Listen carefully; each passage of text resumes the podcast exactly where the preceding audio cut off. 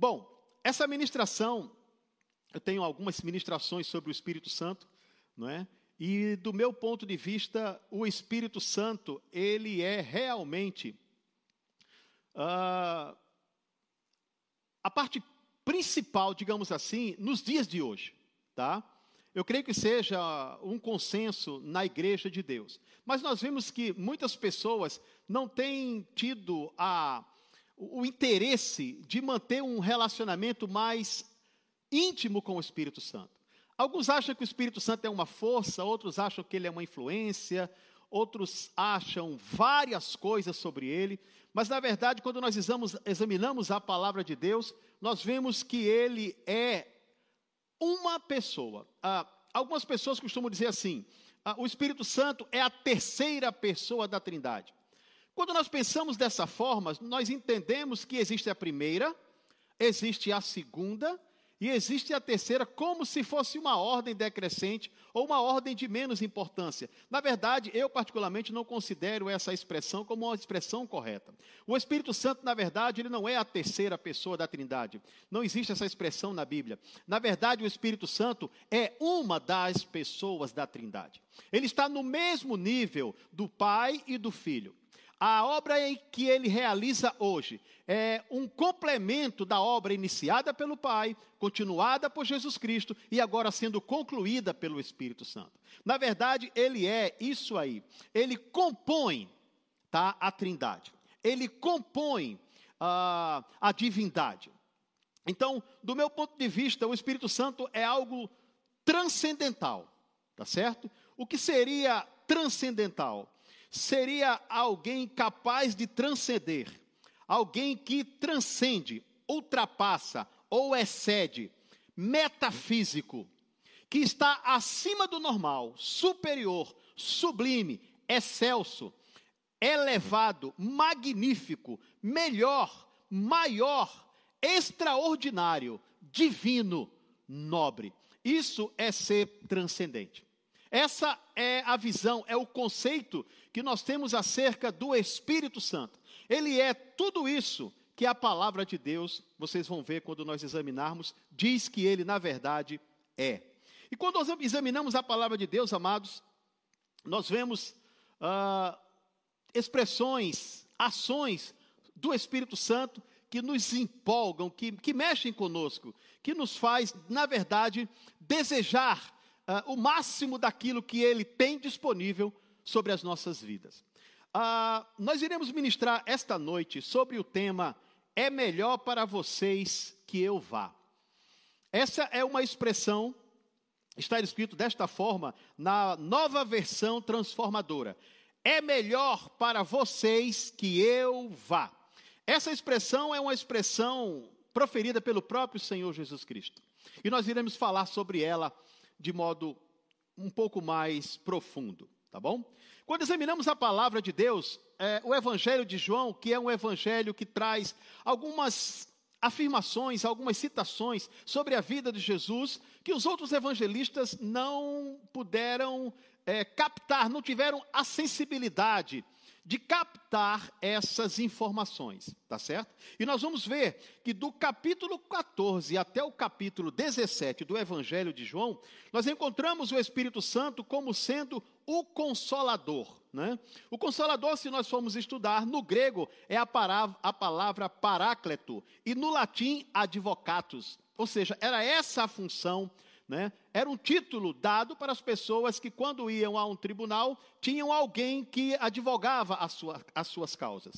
Então, o Espírito Santo, na visão de João, um paracleto, um advocatus, ele era a pessoa que se caracterizava por esses nomes, que estaria para defender, que estaria para estar junto, a favor. Mas o que nós observamos na palavra de Deus muito interessante. Em João, aqui em João, no capítulo 14, eu quero que é, é, nós examinemos um pouco esta palavra, tá bom? Esse, esse, essa colocação de Jesus Cristo. No capítulo 14, ah, no versículo 16, ah, nós vimos a expressão de Jesus Cristo dizendo o seguinte: E eu rogarei ao Pai, e ele vos dará outro consolador, a fim de que esteja para sempre convosco.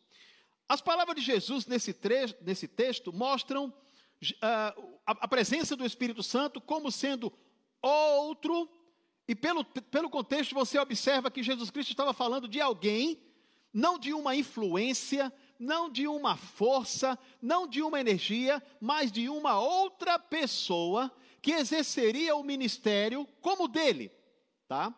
Ah, nesta passagem nós observamos isso. O Senhor diz que rogaria ao Pai para que o Pai desse a eles outro consolador, a fim de que estivesse para, com eles para sempre.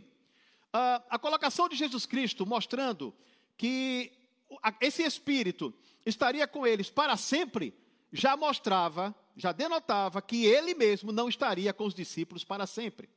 Então, é importante nós observarmos o contexto em que, a partir do versículo do capítulo 14 de João até o 17, as coisas se desenrolam aqui. Nessas passagens, meus queridos, nós observamos que, historicamente, ah, havia sido comemorada a última ceia. Ou seja, Jesus Cristo estava próximo ao seu sofrimento, à sua entrega, por conta do seu amor pela humanidade, por conta daquilo que ele veio fazer de principal, de propósito, de objetivo, que foi resgatar o que, o que se havia perdido. Olha, ele já havia passado três anos e alguma coisa com seus discípulos, havia estado com eles, dormido com eles, comido com eles, bebido com eles, ensinado coisas maravilhosas para ele. A palavra chega a nos dizer que havia dias em que o, em que o Senhor é, começava a curar pessoas pela manhã e terminava é, ao entardecer. Ou seja, aqueles discípulos eles, eles nutriam uma, uma intimidade muito forte com Jesus. Na verdade, eles não queriam uh, que o mestre fosse embora. Por eles, ou por qualquer um de nós em sã consciência, não desejaria que Jesus Cristo se afastasse de nós, que Jesus Cristo fosse embora e nós ficássemos sozinhos, né? Entre aspas, perdidos. Esse era o contexto da época. Eles haviam ah, celebrado a última ceia, e aqueles momentos eram momentos em que os corações dos discípulos, mediante as confissões, as expressões de Jesus Cristo, trazia aos corações deles tristeza. Trazia aos corações dele uma, deles uma certa opressão, um sentimento de fraqueza e debilidade. O que é que nós vamos fazer sem o Mestre? Como é que vai ser sem o Mestre agora? Quem é que vai nos ajudar? Quem é que vai nos ensinar? Quem é que vai nos guiar? Quem é que vai estar conosco quando pregarmos e ensinarmos? Porque até então o Mestre estava com eles. Até então o Mestre eh, ensinava a eles tudo quanto sabia, fazia com que eles se, se tornassem de fato é, alunos, discípulos, com o propósito, porque no coração do mestre havia o propósito, o objetivo de que eles perpetuassem aquela obra que o mestre havia iniciado. Então havia um ambiente hostil, de tristeza, no coração dos seus discípulos, tá certo? Então o Senhor diz essa palavra: Eu rogarei ao Pai, e ele vos dará outro consolador, a fim de que esteja para sempre com vocês. Vocês não vão ficar sós. Era difícil para eles entenderem a profundidade daquelas palavras do Senhor Jesus Cristo. Tá? E o Senhor sai falando várias coisas, se você for examinando uh, o capítulo 15, ele fala sobre a videira e os ramos, ele sai falando várias coisas, até que ele chega no capítulo 16, observem aí, capítulo 16, e ele diz assim, a partir do primeiro versículo: tenho-vos dito estas coisas para que não vos escandalizeis. Eles vos expulsarão das sinagogas, mas vem a hora em que todo o que vos matar julgará com isso tributar culto a Deus. Isto farão porque não conhecem o Pai nem a mim.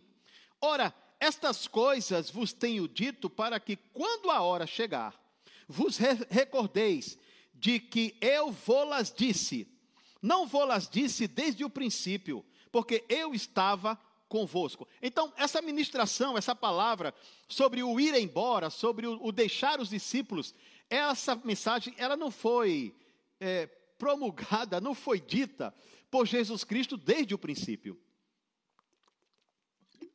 Por que não foi dita desde o princípio? Porque no princípio ele estava começando o seu ministério, estaria ainda alguns anos com seus discípulos, então ele não quis nem preocupá-los. Eu acredito mesmo que os discípulos tinham a impressão de que nunca mais ficariam sozinhos, que Jesus ficaria com eles eternamente. Mas, meus amados, o Senhor disse que no começo não falou sobre essas coisas porque estava com eles. Mas agora ele iria deixá-los. Mas agora ele iria se afastar dos seus discípulos. E então, como é que seriam os próximos dias, depois de todos os ensinamentos, depois de tudo que foi colocado é, é, é para eles, depois de todas as práticas de, de, de manifestação de poder, de libertação, de multiplicação, de cura, de salvação? E agora? Como é que ficariam os discípulos sem o seu mestre?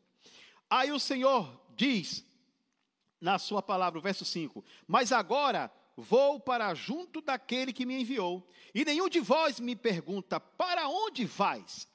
Pelo contrário, porque vos tenho dito estas coisas, a tristeza encheu o vosso coração. Então, mais uma vez, agora as palavras de Jesus Cristo, ela abaliza aquilo que nós entendemos pelo contexto. O coração dos discípulos estava triste, o coração dos discípulos estava amargurado, o coração dos discípulos estava assim perdido. E agora, como é que vai ser sem o mestre?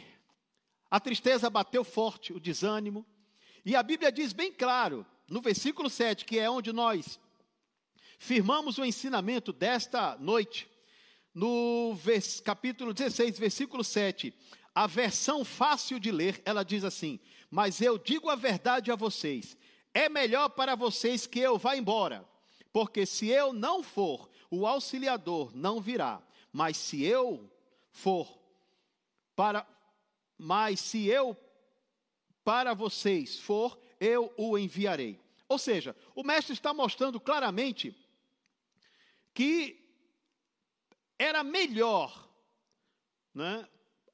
Em princípio, os discípulos talvez olhassem assim e não tivessem noção daquilo que Jesus Cristo estava falando.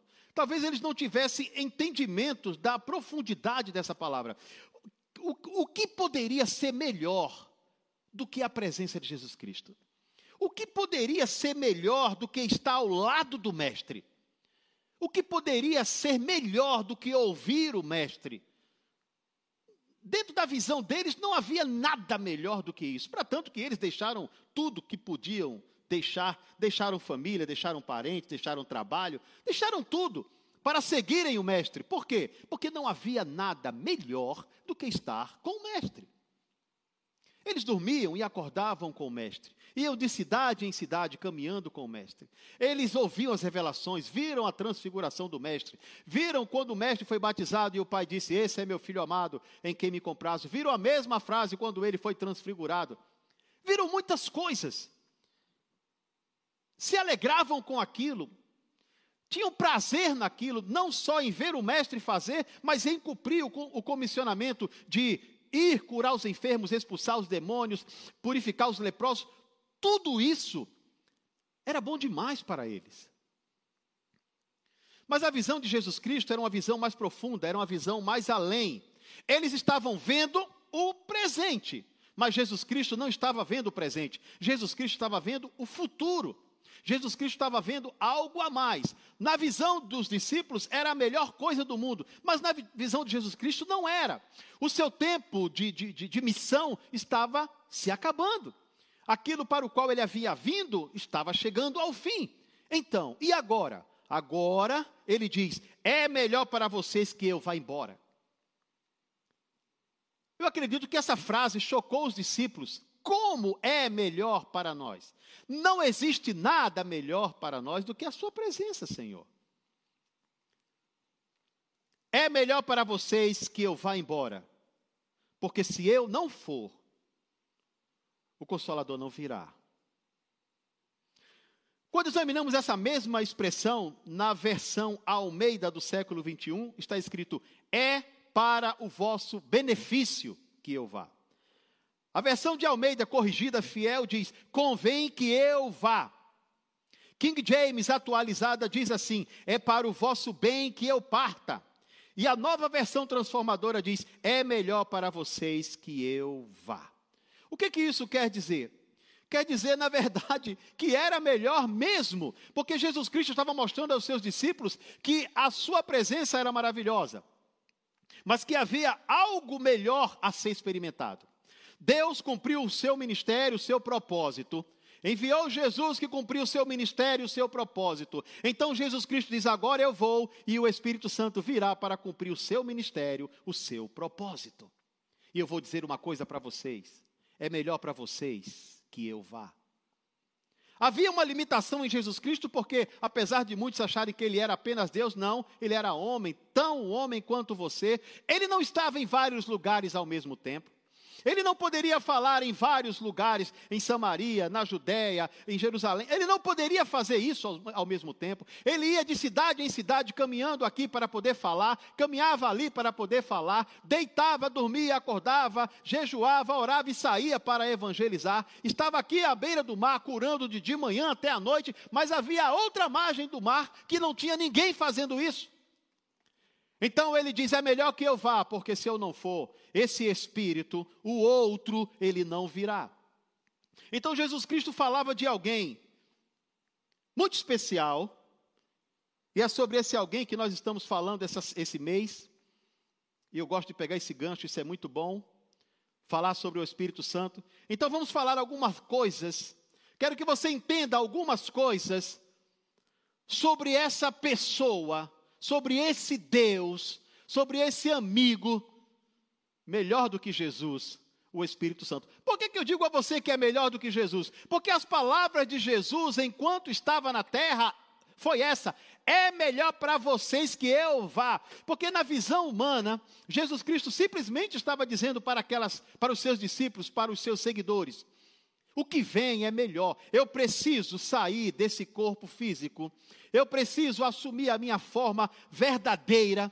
Eu preciso morrer, passar três dias lá no interior da terra e voltar e ressuscitar. Aí, na, na forma em que eu vou estar, então eu vou poder enviar o Consolador, porque o meu ministério, tudo que eu podia fazer por vocês, eu já fiz. Agora eu vou subir, sentar ao lado do Pai, e o Espírito Santo vai fazer com vocês, em vocês, tudo aquilo que eu preparei, que o Pai preparou para que fossem feitos. Agora depende do Espírito Santo e de vocês.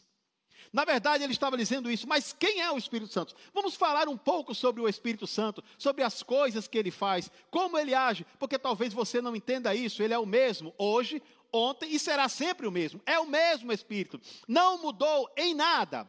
É a mesma pessoa. Quando examinamos a palavra de Deus, por exemplo, no princípio, lá no livro de Gênesis, no primeiro capítulo, versículo 1 e 2, diz: No princípio criou Deus os céus e a terra, e a terra, porém, estava sem forma e vazia. Havia trevas sobre a face do abismo, e o Espírito de Deus, olha ele aí, e o Espírito de Deus pairava, se movia, diz outras versões. Um vento impetuoso soprava, diz outra versão. Ele era trazido sobre as águas, diz outra versão. Era o Espírito de Deus que pairava, enquanto Deus preparava ou era esmiuçado através da escrita de Moisés, como foi criado, como foram criadas as coisas. O espírito de Deus pairava sobre a face do abismo. E o Senhor disse: "Haja luz". E aquela palavra que saía da boca de Deus, o Espírito Santo pegava aquela palavra e transformava na realidade no mundo físico. Veio a luz, veio a separação das águas, veio, foram criadas todas as coisas mediante a esse poder sobrenatural do Espírito Santo. O que que o Espírito Santo tem? Ele tem um poder sobrenatural de criar do nada, de fazer vir a existir o nada. Você pode observar uh, essa ação do Espírito Santo, por exemplo, hoje em dia, de um modo muito interessante, em pessoas que recebem cura. Elas recebem um relato médico, elas dizem: vai morrer, o câncer vai matar, tem tantos dias de vida, não há possibilidade de cura. Eu já ouvi relatos desse jeito, algumas pessoas já me contaram. Não há possibilidade de cura, ou seja, não existe nada que faça com que essa pessoa volte à condição normal. E de repente há uma oração, uma intervenção do Espírito Santo, uma palavra profética, e o Espírito Santo pega aquela palavra e já não há mais câncer, agora há vida. Não tinha vida, agora há vida, agora há saúde, há um homem se levantando, há um, um, cadeirante se levantando, há um cego enxergando, porque não havia possibilidade, mas esse poder sobrenatural, característica principal do Espírito Santo, atua poderosamente e faz com que do nada alguma coisa venha acontecer. É o mesmo Espírito da criação. É o mesmo Espírito que Jesus Cristo disse: é melhor que eu vá, porque se eu não for, esse Espírito poderoso não virá. E ele não estará apenas aqui em Jerusalém, não, ele vai estar em cada um de vocês, espalhado por toda a terra. Onde você estiver, e esse Espírito estiver dentro de você, ali eu estarei com você, ali Deus estará com você, ali o poder estará com você, para você dizer e as coisas virem acontecer. Você entende isso? Foi por isso que ele disse: é melhor que eu vá, porque se eu ficar aqui, esse evangelho não vai crescer, esse evangelho não vai avançar. Lá em Salvador não vai haver pessoas cristãs no dia de hoje, não. É necessário que você vá, avance nesse espírito. Então eu não posso estar mais aqui, eu vou estar lá em cima, sentado do lado do Pai, só torcendo por você. Essa é a mensagem da palavra de Deus. Entenda. Observamos também que na vida de Saul, nós vemos esse poder sobrenatural para profetizar. Saul, quando foi escolhido, ele recebeu uma habilidade especial. Em 1 Samuel, no capítulo 10, versículo 7, Samuel diz para Saul: O Espírito do Senhor se apossará de ti, e profetizarás com eles, e tu serás mudado em um outro homem. Quando estes sinais te sucederem, faze o que a ocasião te pedir, porque Deus é contigo. Aqui há uma chave, amados. Quando Samuel profetizou sobre a vida de Saul, e que o Espírito de Deus realmente veio sobre ele, ele profetizou, ele falou, e a orientação de Samuel para ele foi: quando esse poder sobrenatural para profetizar para profetizar, vier sobre você, você será mudado em um novo homem. Aí há uma das características principais do Espírito Santo nos dias de hoje: é mudar as pessoas em novas criaturas, é fazer delas novas criaturas, é fazer com que elas sejam pessoas diferentes, filhas de Deus, pessoas especiais. E eu quero te dizer uma coisa: quando esse Espírito vier sobre a sua vida, quando esse Espírito transformar você, ele vai te guiar para que você faça aquilo que é necessário, aquilo que a ocasião pede, faça, porque debaixo da direção do Espírito, Deus é contigo. Assim como ele foi com Saul, naquele período, ele é com você, porque o Espírito é o mesmo. Você entende isso? É o mesmo Espírito. Quando observamos em outra passagem, outra manifestação poderosa do Espírito Santo, outra ação poderosa do Espírito Santo, no livro de Êxodos, no, no capítulo 35, versículo 30 ao versículo 35, nós vemos que quando Deus chamou para que as, os, os, os utensílios do tabernáculo fossem construídos, não havia pessoas com habilidade suficiente para isso. Então, quem foi convocado para poder se manifestar em um homem, se expressar em um homem e fazer com que todas aquelas, aquelas obras do tabernáculo fossem criadas na excelência que Deus queria que fossem criados. A Bíblia diz bem claro que no versículo, no, em Êxodo 35, do 30 ao 35, diz assim: Disse Moisés aos filhos de Israel: Eis que o Senhor chamou pelo nome de Bezalel, filho de Uri, filho de Ur, da tribo de Judá. E o Espírito de Deus, olha ele aí de novo. E o Espírito de Deus o encheu de habilidade, inteligência e conhecimento em todo o artifício, e para elaborar desenhos e trabalhos em ouro, em prata, em bronze, e para lapidação de pedras de engaste, e para entalho de madeira, e para toda sorte de lavores também lhes, lhe dispôs o coração para ensinar a outrem. Veja a manifestação do Espírito Santo, é o mesmo Espírito da criação, é o mesmo Espírito que estava sobre Saul, é o mesmo Espírito que agora vem sobre Bezaleel, e dá a ele habilidades de um artesão, para fazer com excelência todos os utensílios da casa do Senhor. Com uma característica, também lhes dispôs o coração para ensinar a outrem. Era um multiplicador. Multiplicava debaixo da unção. É como nós temos vários mestres hoje. Nós temos vários homens e mulheres de Deus que propagam esta mensagem, que multiplicam, que dividem com a mesma unção com a qual ensinam as pessoas. A unção que fez com que eles recebessem. Então, isso nós entendemos hoje como impartição, quando as mãos são impostas sobre alguém e aquele mesmo espírito que está sobre ela, do mesmo espírito, é passado para outra pessoa e ela passa a operar na mesma unção, na mesma habilidade. Isso foi dado também pelo Espírito Santo. Ou seja, é uma habilidade sobrenatural de um artesão. Eu vou dizer a você, é o mesmo Espírito que estava no passado, que está no presente, estará no futuro.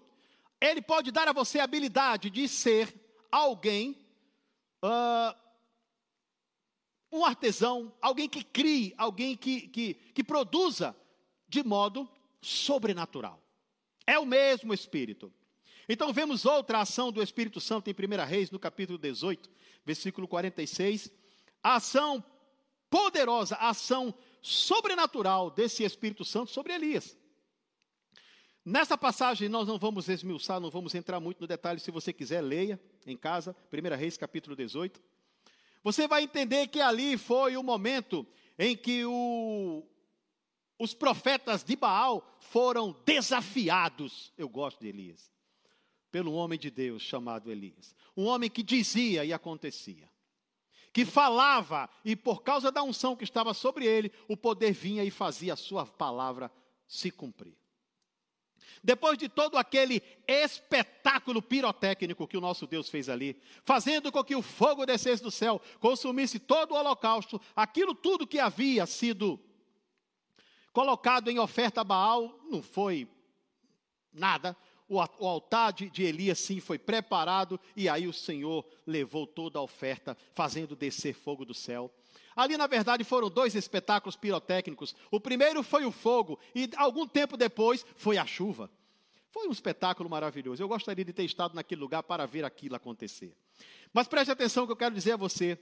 A palavra de Deus diz, nesse uh, ah, 1 Reis 18, versículo 46, que Elias, depois de ter promovido pelo poder do Espírito Santo de Deus na sua vida, aquela ação maravilhosa de Deus ali, Elias diz para Acabe: Acabe é o seguinte, meu irmão, ó, vai, se alimenta, que eu vou lá em cima do monte. Beleza? Eu vou lá e você vai se alimentar. E Acabe foi se alimentar, e o homem de Deus foi lá para cima do monte. E diz a palavra de Deus que enquanto ele estava lá em cima, ele orou por sete vezes. Vamos resumir. Por sete vezes, porque já três anos e meio não chovia sobre a face da terra. E quando ele mandou o seu servo ir lá pela última vez, que ele disse: Eu vejo uma mão como a mão do homem, ele disse: Corre, vai chover. Vai lá, diz a, a, ao, ao a Acabe que prepare seu jumentinho, sua carrocinha e corra porque a chuva está chegando. E diz a palavra de Deus que Acabe foi embora, vazou. A Bíblia não, não, não, não, especifica, mas estudiosos dizem que era uma distância de mais ou menos 25 quilômetros. Se você for querer medir 25 quilômetros, dá um pouco mais do que daqui, da boca do rio, para o farol da barra, mais do que isso. Então, 25 quilômetros mais ou menos de distância. E aquele homem correu, foi embora. Mas diz a palavra de Deus que o Espírito de Deus veio sobre Elias dando a ele uma força sobrenatural, uma capacitação sobrenatural para correr.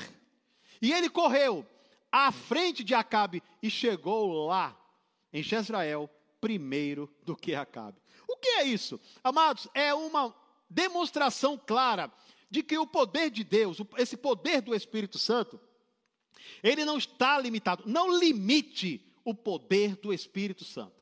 O poder do Espírito Santo, ele faz com que aquilo que não é seja. Ele faz vir do nada alguma coisa. Ele muda as circunstâncias, ele faz acontecer. Então aqui há um homem natural que, uma vez revestido por esse poder, pela ação desse Espírito, agora corre e chega lá na cidade, 25 quilômetros de distância, à frente de Acabe, com a sua comitiva.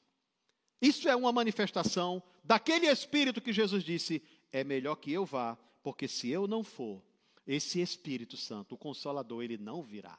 Era desta pessoa maravilhosa que o Senhor Jesus Cristo estava falando.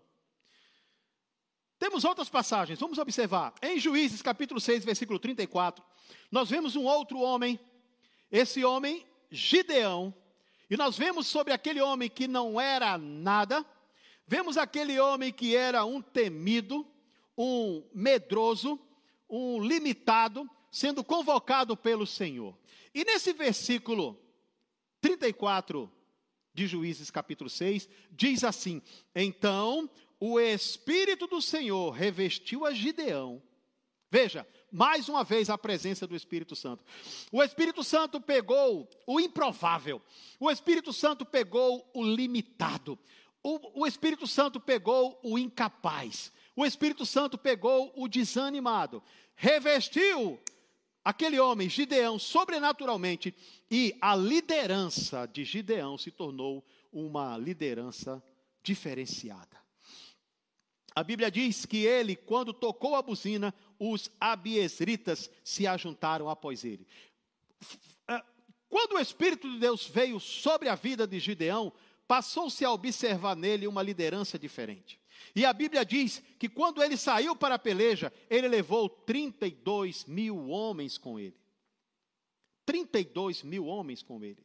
No capítulo 7 de Juízes, versículo 3, o Senhor disse: Olha, peraí, olha, olha só, Gideão, preste atenção. Eu te dei o Espírito Santo, você tem aí tudo o que você precisa. Deixa eu te falar uma coisa. 32 mil é demais. Vamos fazer o seguinte: reúne o pessoal aí e diz: voltem os tímidos e os medrosos. Amados, diz a palavra de Deus que 22 tímidos e medrosos voltaram. De 32 mil, agora Gideão só tinha 10 mil homens mas o Espírito do Senhor estava sobre ele. A diferença, queridos, é quando o Espírito de Deus está sobre você. Porque, de fato, se ele está sobre você, se ele está dentro de você, se ele se move através de você, irmão, não, não, não bota limitação, não bota dificuldade. O Espírito Santo vai fazer acontecer. Quando observamos a palavra de Deus, no versículo 5 do capítulo 3, o Senhor Gideão, olha só, tem muita gente, rapaz, 10 mil é muito. Vamos fazer o seguinte: leva o pessoal para a beira do rio. Aqueles que forem beber água, que beberem água como um cão, lambendo e vigilante, esses você separa. O resto você manda voltar. E a Bíblia diz que apenas 300 beberam água como um cão. E foram escolhidos para ir com Gideão, o homem em quem o Espírito de Deus estava sobre. Preste atenção, queridos. Venceram aquela batalha, eu não vou entrar nos detalhes, você lê o texto, você vai ver. Era um Gideão com 300. talvez aqueles, ah, aqueles 32 mil não conseguissem fazer o que Gideão, no poder, na unção do Espírito, junto com aqueles 300 homens que confiavam eh, no Senhor, que na verdade tinham as suas vidas voltadas para Deus, puderam realizar. É o mesmo Espírito, amados, que estava sobre Gideão, é o mesmo Espírito que estava sobre Elias, que estava sobre Bezrael, que estava sobre Saul, era o mesmo espírito do qual Jesus Cristo falou. Um homem sendo revestido por esse espírito e se tornando em alguém, em, em um líder diferenciado, em uma liderança sobrenatural. Quando você examina mais um pouco a palavra de Deus em Juízes, no capítulo 13, nós vemos um outro homem espetacular. Enquanto ele estava debaixo dessa unção, dessa proteção, desse poder, a palavra de Deus diz que a força daquele homem era uma força como homem nenhum sobre a face da terra chegou um, um, algum dia a experimentar. Juízes 13, 24 a 25 diz que a mulher deu à luz um menino e pôs-lhe o nome de Sansão. Ele cresceu e o Senhor o abençoou. E o Espírito do Senhor começou a agir nele, enquanto ele se achava em Maanedã, entre Zorá e Estaol. Enquanto o Espírito de Deus estava sobre Sansão, enquanto o Espírito de Deus estava sobre aquele homem, aquele homem foi uma arma poderosa contra os filisteus. tocou fogo na seara dos filisteus. Com uma jumenta nova de, de, de, de boi, de, com a, a, a queixada de um jumento, ele matou mais de mil homens. Matou leões, ele mesmo na sua morte, quando o Espírito de Deus veio sobre ele, na sua morte ele matou mais filisteus do que quando em vida. O que isso nos mostra? Que esse espírito, eu quero que você foque no espírito. Esse espírito é aquele espírito que também pode modificar e trazer forças ao seu corpo. É o que acontece, amados, quando encontramos pessoas enfermas, por exemplo, que não têm forças nem para levantar. E esse mesmo espírito vem sobre elas, trazendo-lhes uma força sobrenatural, uma restauração sobrenatural, e as pessoas levantam e caminham debaixo desse poder. É melhor que eu vá, porque se eu não for, esse espírito não virá para vocês. Você entende isso? A palavra de Deus nos mostra a grande força física, a operação do Espírito Santo na vida de Sansão. Encontramos outro homem, um jovem, Davi. A Bíblia diz que ele foi ungido, Samuel ungiu, e a palavra de Deus nos mostra que aquela unção, preste atenção que eu vou dizer a você, quando a unção está sobre você, você não aceita afrontas contra o seu Deus, porque você sabe quem é o seu Deus. Você entende isso? Estava conversando com uma amiga esses dias, e ela me contou um fato interessante. Eu vou contar para vocês. Ela estava na igreja, no culto, e um irmão estava fazendo um serviço é, é, é, em cima, no telhado, no culto. E de repente aquele homem resvalou, o pé escorregou, prendeu, caiu. Quando ele caiu, ele bateu com o joelho no chão. Aquela pancada foi tão forte que deslocou o menisco, deslocou o joelho, quebrou, deixou estraçalhado o joelho dele. O que, que aconteceu? Ali no culto também havia uma irmã. Aquela irmã, ela era, não, não sei se ela era ortopedista, mas ela era especialista da área. Então ela disse: foi grave. E essa irmã se aproximou dela e disse assim: Irmã, o que, que é necessário para que ele fique bom? Aí a irmã médica disse assim: temos que levar para o hospital, só uma operação para resolver. Aquela irmã, como tem o Espírito de Deus sobre ela e tem visto Deus operar poderosamente, aquela irmã disse assim: Irmã, me diga aqui, o que é necessário para que o pé desse irmão fique curado, fique bom. Ela disse: Bom, o menisco tem que voltar para o lugar, a rótula tem que mexer, tem que fazer um ajuste no joelho dele, e ele não pode nem mexer, porque se mexer muito a perna, piora. Era a visão natural de um médico, tá certo? Nada contra, ela estava correta. Mas aquela mulher, aquela irmã que tinha o Espírito de Deus dentro dela, que coloca em prática o poder de Deus e vê Deus fazer as coisas. Ela disse: Espera aí, então. É só isso? Ela disse: É. Então disse: Irmão, eu posso orar por você? Eu posso pôr as mãos sobre o seu joelho? O irmão disse com dor, gemendo. Ele disse: Pode, irmã, pode. Ela botou a mão. E ela deu a ordem para o menisco voltar para a posição normal, para que tudo se normalizasse, para que a dor sumisse, para que tudo parasse e ele voltasse ao normal. Só que quando ela estava fazendo todo aquele movimento, Algumas pessoas que estavam junto dela não entenderam. E ela perguntou para aquele irmão: Irmão, você está sentindo alguma coisa? E ele disse: Eu estou sentindo um calor entrando pela minha perna. Ela disse: Você vai sair daqui totalmente curado. E aquela situação de pega o irmão e, e coloca o irmão aqui, acabaram botando a irmã de lado. E a irmã saiu triste. Porque as pessoas não priorizaram o poder de Deus. Então ela foi para casa, foi dormir, triste. Mas quando foi de manhã, o marido dela pegou um áudio e disse aqui, ó o áudio que eu estou mandando para você. Aquele irmão que havia caído, que precisava de uma operação, de uma intervenção cirúrgica, duas horas depois, ele saiu da igreja andando, sem dor nenhuma, e de madrugada passou a mensagem para o marido dela dizendo: Agradeça a sua esposa, eu estou totalmente curado, não estou sentindo nenhuma dor. Isso faz três dias atrás. Uns três dias ou quatro dias atrás. Parece que foi no domingo. Por quê? É o mesmo Espírito. Se eu não for, ele não virá. É melhor para vocês que eu vá. E tem pessoas que são saudosistas, elas querem aquele Jesus. Sabe que Jesus não quer ficar naquela forma mais? É por isso que ele mandou o Espírito Santo, porque ele já está na glória, já fez tudo que era necessário para você andar, para você avançar. Você entende isso? Então preste atenção, meus queridos. Ela não aceitou aquela afronta, e quando eu conversava com ela, eu disse: o diabo se lascou, porque não viu que você estava perto do doente. Se ele tivesse visto, talvez ele não tivesse feito aquilo. E ela pôde usar o poder de Deus, e a coisa foi resolvida. Davi olhou e disse: Quem é esse circunciso aí? Quem é esse cara aí que pode falar assim do nosso Deus? Não, não vai falar não. E todos nós sabemos a história, porque o Espírito de Deus se apossava de Davi e fazia com que ele defendesse a causa do seu mestre, a causa do seu Deus, a causa do seu Senhor. Ele tornava uh, eficaz. Para tanto que, se você for ler os Salmos, ele diz: Senhor, não retires de mim o teu Espírito Santo.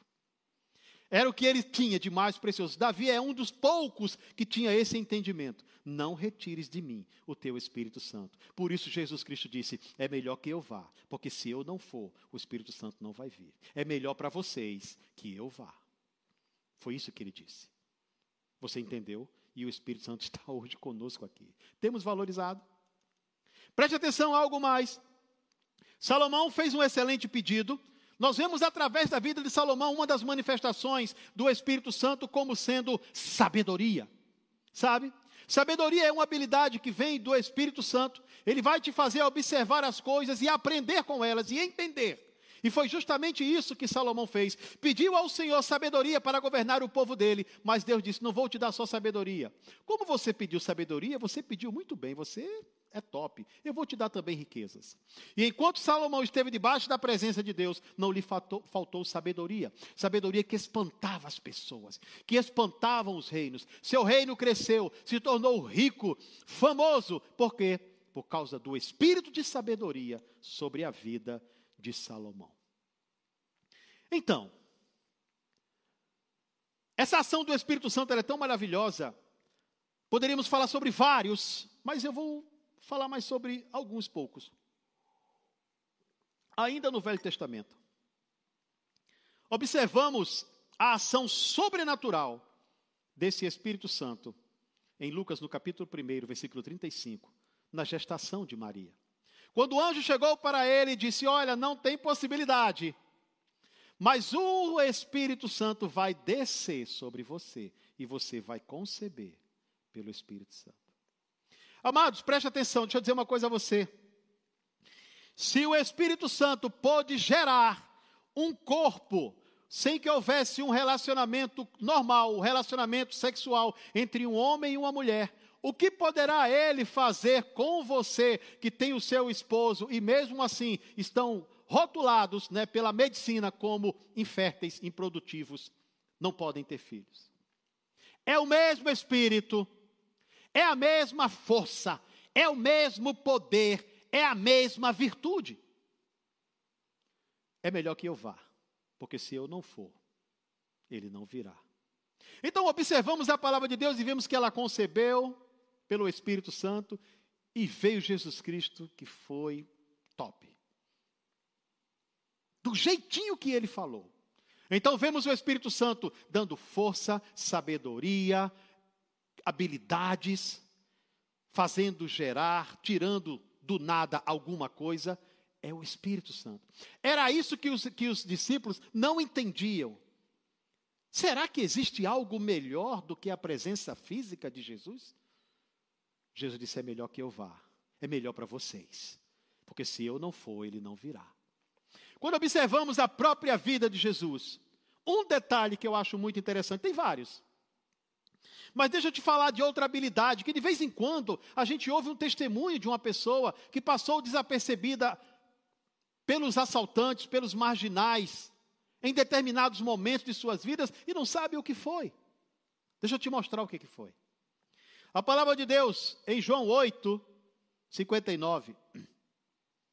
Estou em João aqui, 8, 59. Fala que Jesus Cristo ele defende a sua missão, a sua autoridade, conversando com os, os religiosos da época.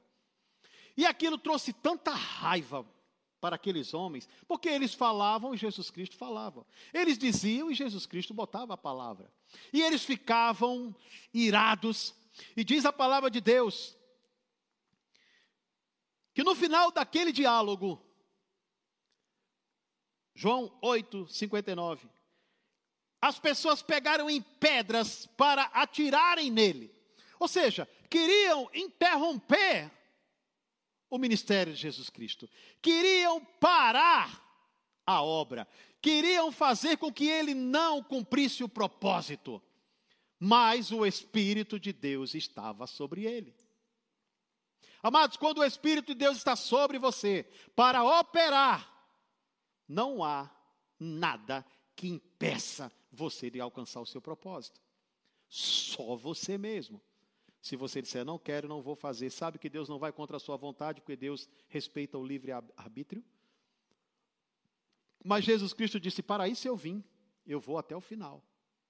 E a palavra de Deus nos diz que aqueles homens pegaram em pedras para atirarem nele, mas Jesus ocultou-se e saiu do templo. Veja, o templo cheio de pessoas, discutindo com Jesus Cristo, você pode ver o diálogo no capítulo 8. E de repente aquelas pessoas, porque é difícil para nós imaginarmos assim.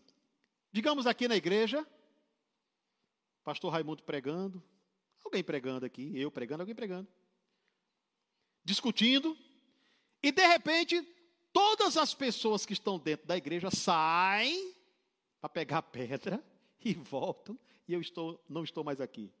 Um pouco ilógico isso. Foi exatamente o que aconteceu naquela época. Na verdade, algumas pessoas saíram para pegar pedra para jogar nele. Mas a Bíblia diz que Jesus se ocultou. Uma das habilidades do Espírito Santo é o manto da invisibilidade. Quantas vezes você entra em um local perigoso e existem marginais ali, existem assaltantes ali, existem pessoas más ali que vão querer intentar contra a sua vida e você passa e elas nem veem que você estava ali. É o mesmo Espírito. Se eu não for, ele não virá. É melhor para vocês que eu vá. Tudo isso está disponível no Espírito para aqueles que servem ao Senhor, amados. Todas essas e outras, se eu for falar sobre outras, da vigília aqui. São muitas habilidades do Espírito Santo, são muitos exemplos na palavra de Deus de coisas maravilhosas que ele faz. Então, na própria vida de Jesus, estou lhe dando apenas este exemplo, mas tem muitas coisas que Jesus Cristo fez. Entende isso? Uma das uh, uh, uh, coisas que Jesus Cristo fez que me impressiona foi o fato dele ter sido levado para o deserto pelo, pelo Espírito Santo. E ali, a primeira tentação foi: se você é o filho de Deus. Haviam duas ali, na verdade. A primeira, se você é o filho de Deus. Porque algum tempo atrás, alguns dias atrás, Jesus Cristo ouvi, havia ouvido do Pai, quando no seu batismo, este é o meu filho amado. Havia uma consciência nele de que era o filho de Deus. E agora o diabo pergunta para ele: Você é o filho de Deus? Questionando. Quantas vezes ele procura fazer isso com os filhos de Deus? Conosco. Você é crente mesmo? Você é filho de Deus mesmo? Jesus Cristo foi é, questionado. É, tentaram colocar a, essa certeza em xeque. Se tu és o filho de Deus, transforma. Ou seja, se você é, faça. Ele disse: Olha, não é só de pão que vive o homem. O que, que o diabo estava querendo fazer ali? Presta atenção. Ele estava querendo que Jesus Cristo, primeiro, fizesse com aquilo que ele queria, deixasse a vontade do diabo prevalecer sobre ele. Primeira coisa que ele queria. Segundo, que Jesus Cristo manipulasse a matéria, transformasse pedra em pães. Jesus não transformou pedra em pães porque ele não obedece o diabo. Mas preste atenção, qual foi o primeiro milagre que Jesus Cristo fez? Ele mostrou para o diabo que ele é de fato o Filho de Deus e que ele tem poder para manipular a matéria, ele transformou água em vinho. Você entendeu? Mais uma vez ele quebra com as ciladas, com as intenções, com os pensamentos do diabo. Por quê? Porque sobre ele estava o Espírito de Deus. Então, transformar, manipular a matéria, para ele, não há problema algum. O que você acha que foi andar sobre água? Então, amados, isso são manifestações do poder do Espírito, do qual Jesus disse: é melhor que eu vá, porque se eu não for, ele não vai vir. É melhor que ele venha. No momento, ele é melhor do que eu, porque ele vai fazer coisas maiores. E se você crer, você vai fazer coisas maiores também. Então, observamos isso. E para terminar, entramos no Novo Testamento. E há algo lindo aqui. Quando observamos a palavra de Deus em Atos, se você quiser ler, se não acompanhe. Atos, no capítulo 8, nós vemos a história de Filipe. Não confunda este Filipe, evangelista, com Filipe o apóstolo. Esse era um evangelista. Era um membro de igreja que evangelizava, como eu, como você, Entendeu isso? Não era o apóstolo.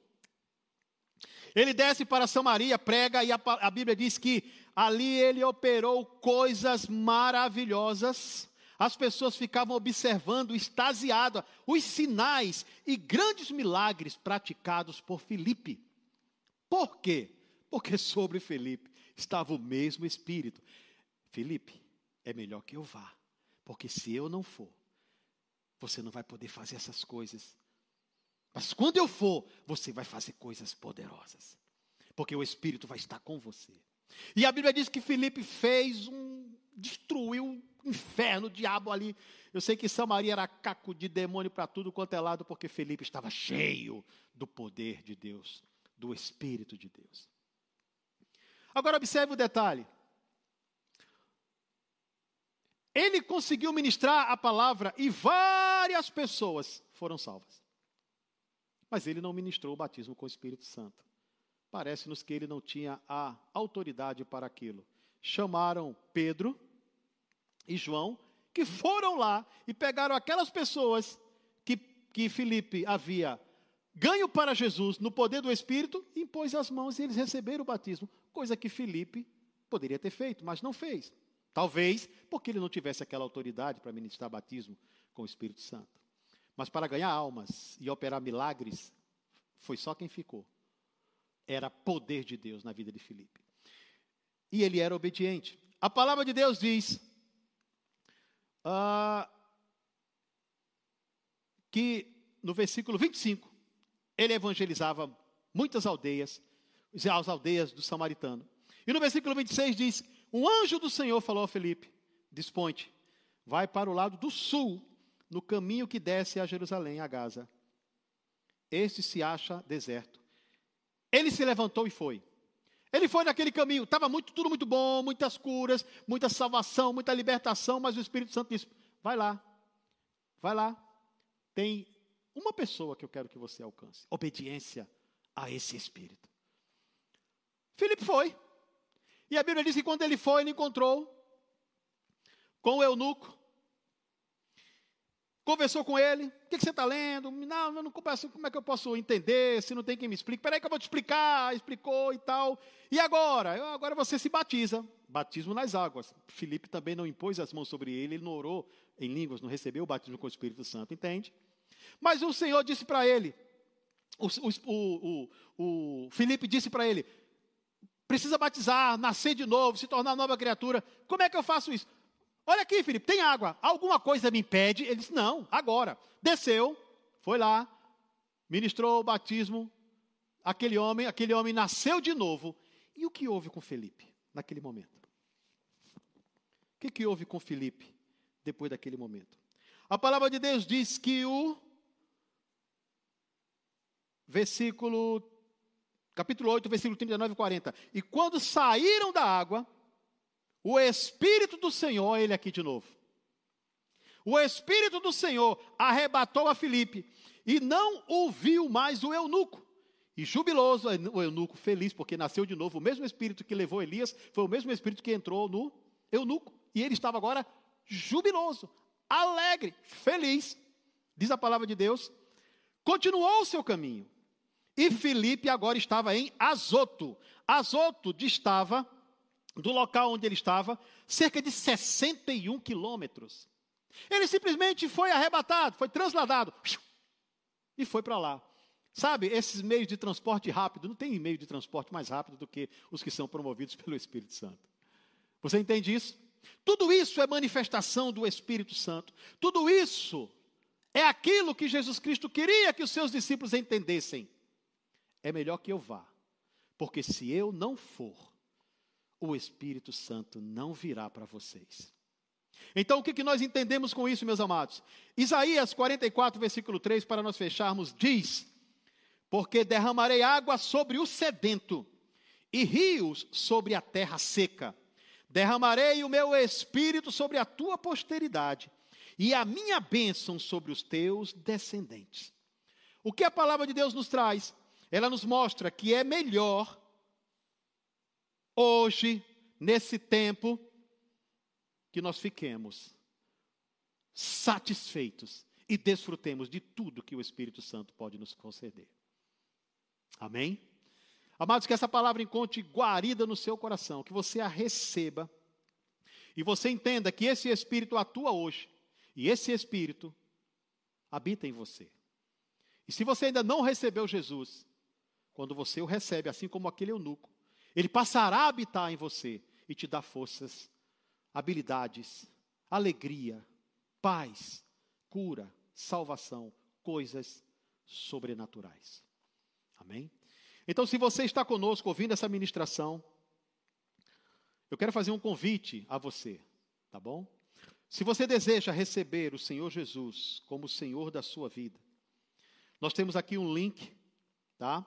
E temos também o WhatsApp, temos o telefone da igreja que você pode contactar e nós vamos orientar você, nós vamos instruir você, como Felipe fazia com as pessoas naquela época. Porque o Espírito Santo está sobre nós e estará sobre você também para te abençoar. Tá bom? Se você realmente nesse momento está decidindo fazer isso, nós queremos orar por você. Tá bom? Curve a sua cabeça onde você está, feche seus olhos e repita conosco essa oração. Diga assim: Pai, neste momento, eu recebo o Senhor Jesus como Senhor da minha vida e declaro que a partir deste momento eu sou uma nova criatura, um filho de Deus, e esse mesmo Espírito que foi pregado, eu quero que venha habitar no meu coração e me trazer alegria e mudar a minha vida, em nome do Senhor Jesus. Em nome de Jesus. Então, queridos, que Deus continue abençoando a sua vida, que você receba essa palavra e venha nos visitar. Está conosco num desses momentos e certamente você será muito abençoado, tá bom? Seja mais e mais abençoado com a prática da palavra.